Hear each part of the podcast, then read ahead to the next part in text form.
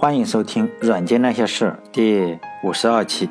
微软帝国乱世重臣大卫·科特勒，在群雄并起的年代，非常容易出英雄。比如说，在楚汉斗争中的刘邦和项羽，以及各自麾下诸多的良将。比如说，刘邦的手下有张良、萧何以及韩信。这些人呢，每个故每个人的故事都非常的精彩。刘邦就是这样一个白手起家的亭长。这个亭长也就相当于现在一个镇上派出所的所长。最终呢，他登上了皇帝的宝座。登基以后，就有记者采访他，就问他：“请问这个刘皇帝，你是怎么白手起家的？怎么夺取天下的呢？”我们这个可爱的刘皇帝就意味深长地说：“首先得感谢党，感谢国家，感谢政府。当然必须得感谢，否则就受批评嘛。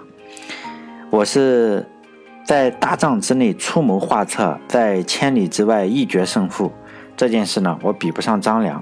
平定国家，安抚百姓，攻击军饷，保证后勤供给不断绝呢，这一点我比不上萧何。率领百万之众的士兵打仗就一定能胜利，攻城就一定能拿下，这一点呢，我不如韩信。我能夺取天下，大概就是运气好，老天让我当皇帝吧。当然，这是我们后人当然就不是这样认为的。截止今年，也就是二零一六年，刘邦在我的心中是排在朱元璋之前的。这是我最敬仰的两位开国皇帝。估计在我有生之年，这两位应该是稳居在我心中的前两名，除非出现很大的惊喜，否则呢，这两位应该是一直排前两名。既然这里提到了朱元璋，我也再顺便提一下朱元璋。就在元朝末年呢，也是猛将如云，各路诸侯呢，每个人的手下都有一大批的精兵良将。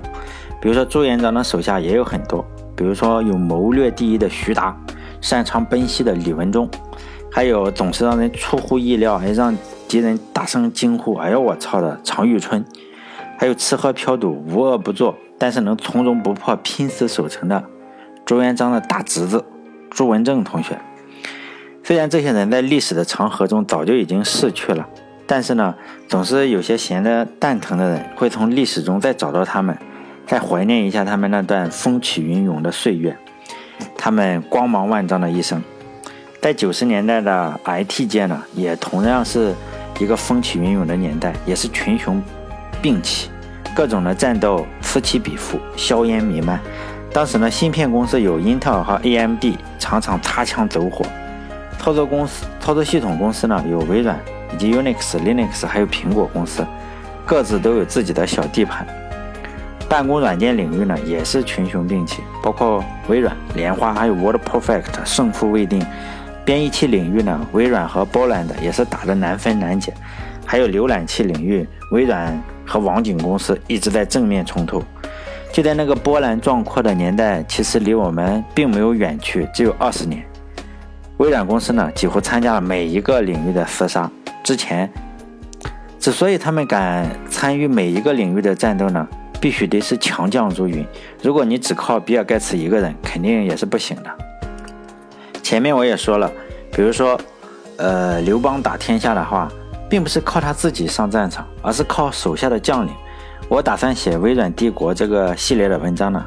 主要就是介绍微软的一些将领，虽然这些将领肯定是没有比尔盖茨出名的，但是呢，如果没有这么多得力的干将，肯定是刘邦也好啊，朱元璋也好，还是比尔盖茨也好，是不可能登上天下第一宝座的。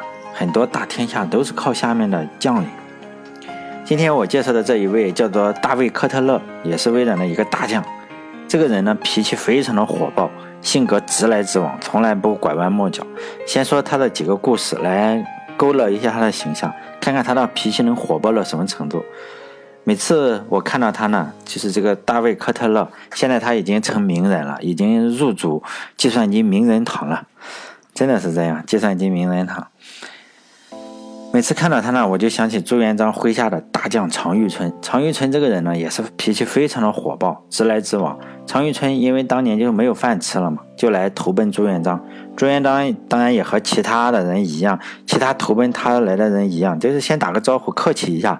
结果常遇春一点也一点也不客气，就直接说：“我是来，你赶紧先把那个先锋印交给我，我是来打前锋的，打先锋的。”搞得朱元璋心中就一惊啊，又来一个狂人，当然就忍不住就说：“老弟，你这是个难民，跟着我混呢，就有口饭吃就没有了。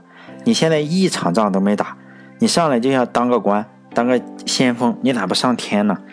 结果常遇春也不生气，就呵呵一笑，就说：“那你等着吧。”后来朱元璋就和元朝的军队打仗，就隔着一条河，但是呢总是攻不下这个滩头阵地，你的船就没法上去，你没法登陆，就像是诺曼底登陆一样，滩头阵地攻不下来。这时候呢，恰好看到常遇春的船过来，哎，就当时就喊：“哎，小子，你不是想当官当先锋吗？来，时候到了，露两手。”常遇春也是。不墨迹，就二话不说嘛，拿起长矛，自己一个人就过去了，就过去和岸边的援军去厮杀。因为是长矛，隔得非常的远。常遇春呢，就故意慢慢的刺了一下，非常慢，就是相当于一看就相当于没打仗的，就速度非常慢。这个矛呢，一下就被援军给抓住了，就准备把矛给他抢过去。这其实就是正是常遇春想要的。结果呢，他就一个撑杆跳一样的动作。就和一心八叶娃那样，就直接给跳到岸边，然后就靠自己一个人就把岸边那个滩头阵地的援军给清空了，就直接把这个清理出来了一个滩头阵地，朱元璋的其他部队也就才得以登陆。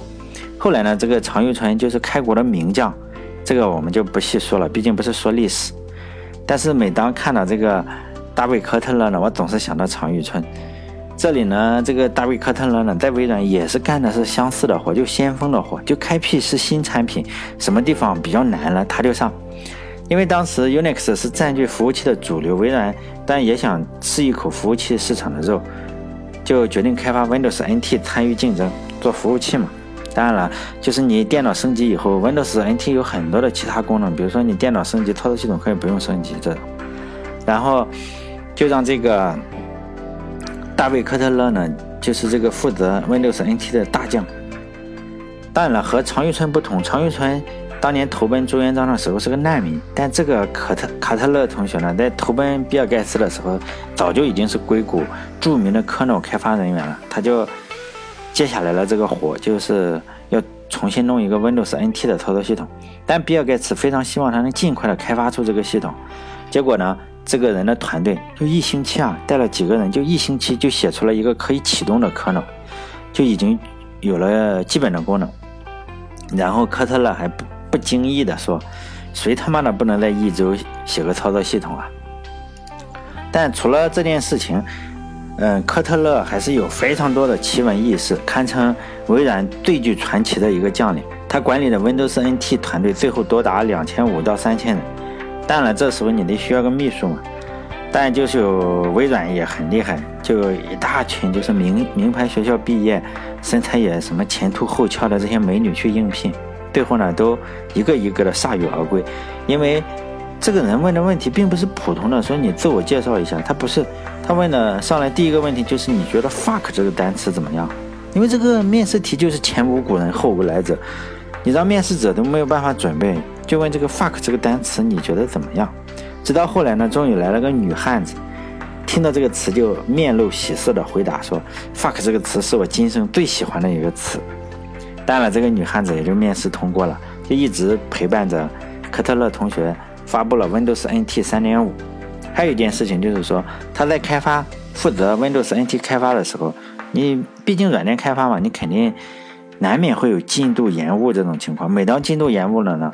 科特勒就开始虐待自己的员工，就训嘛，训斥员工，训完了员工呢，就回到自己的办公室，就开始虐待自己，虐待墙，拿头撞墙，或者是拿脚踢墙，拿拳打墙，就对着自己的墙就一顿拳打脚踢，感觉就有点可能有点像李小龙附体了。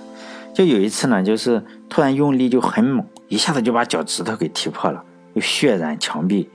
他的后面的员工就为了纪念这个光荣的时刻，就在他踢破墙壁的地方，哎，那血的地方画了一个圆圈，表示对他的尊重。结果这次脚趾头踢破的事件其实并没有给他很大的教训。没过多久，他又发火了。这次可能是吸取了另外一些教训，毕竟脚趾头非常疼。这次呢，他没有用脚去踢墙，改用手去砸墙。结果呢，他的铁拳一下子就砸在了墙上。恰恰好呢，那个墙上有个钉子，然后呢，他用力又太猛，他的手指就骨折了一根。这件事情在微软的上下还引起了一阵不小的骚动。以后大家看到他就就不得不友善的微笑嘛，对他，免得下一次不砸墙该打人了。卡特勒同学呢，一开始的职业生涯是在杜邦公司，因为后来他实在是太热爱编程了。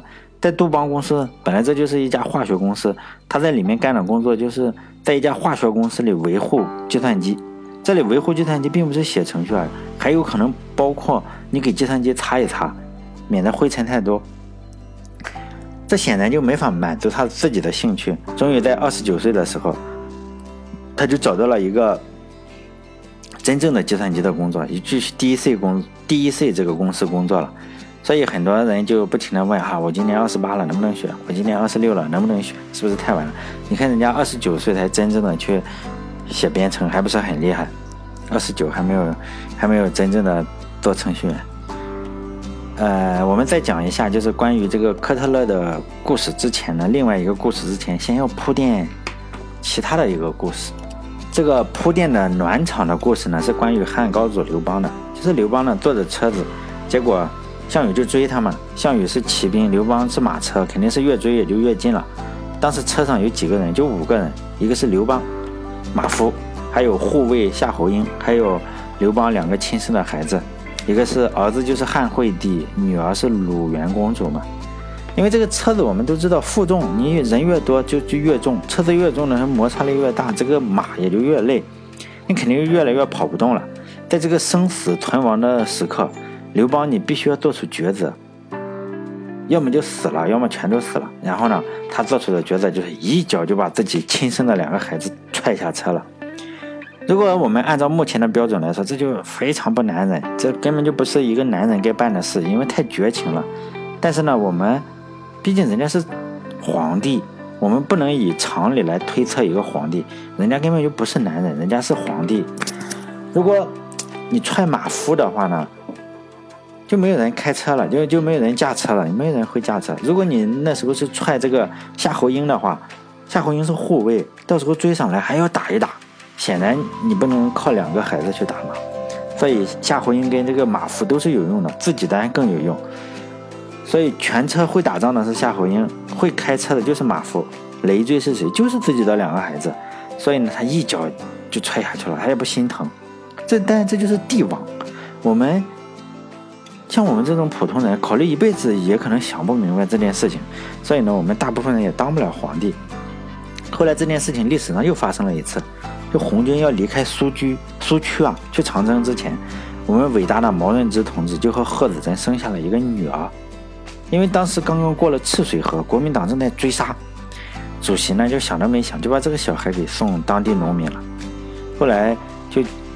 据历史历史上记载，大家可以知道这个不是乱吹的，大家可以查到资料，就是说给他用，才刚刚出生嘛，小孩刚刚出生，嗯，就是还没怎么养，就是在一块黑布里包了个一二十块银元，就送给当地的农民。后来一直找，但是一直没有找到这个小孩，小女孩的下落。你说我为什么讲这个呢？因为我这篇文章的主角是科特勒这个同学。他的技术技术一流嘛，是个将才，也是个帅才吧。但是呢，我们认为其他的一些方面他不太好，比如说他的婚姻方面就非常的差，属于完全不顾家的男人嘛。就是连续两个妻子，就是都是三天一小吵，五天一大吵，最后呢都是鸡飞狗跳的结束了自己的婚姻生活。所以，如果我们从另一个维度去看这个人的话，他还是比较失败的，但他技术方面很强。但是家庭生活方面非常差，都离婚了。最后，第二次离婚以后，呃，卡特勒同学就总结说，结婚是一个错误，你只能犯两次。然后呢，他发誓再也不结婚了。但很多的牛人事业有成，但是家庭方面却是一团糟。所以中国有句古古话就叫“尺有所短，寸有所长”吧。但我一直。如果有听我这种节目的话，我一直是说，我们如果在讲别人的故事之前呢，尤其这个人非常的厉害，首先我们不能，尤其是我们说一个人是牛人的话，首先他是牛，其次才是人。比如说还有一个数学家叫柯朗，他的老婆也是个数学博士，也是个数学家。两个人结婚没多久，就蜜月刚度完，两个人就开始闹，就打了。大部分人都不会这样，但他们就是这样打。这个妻子就写信抱怨给他的亲戚，就说嘛，离数学越远的东西呢，就越复杂。我现在才发现呢，离数学最远的东西就是做家务。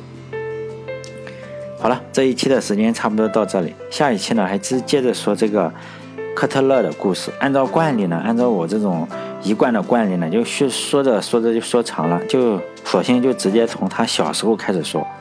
最后呢，欢迎关注我的微信公众号“软件那些事儿”，再见。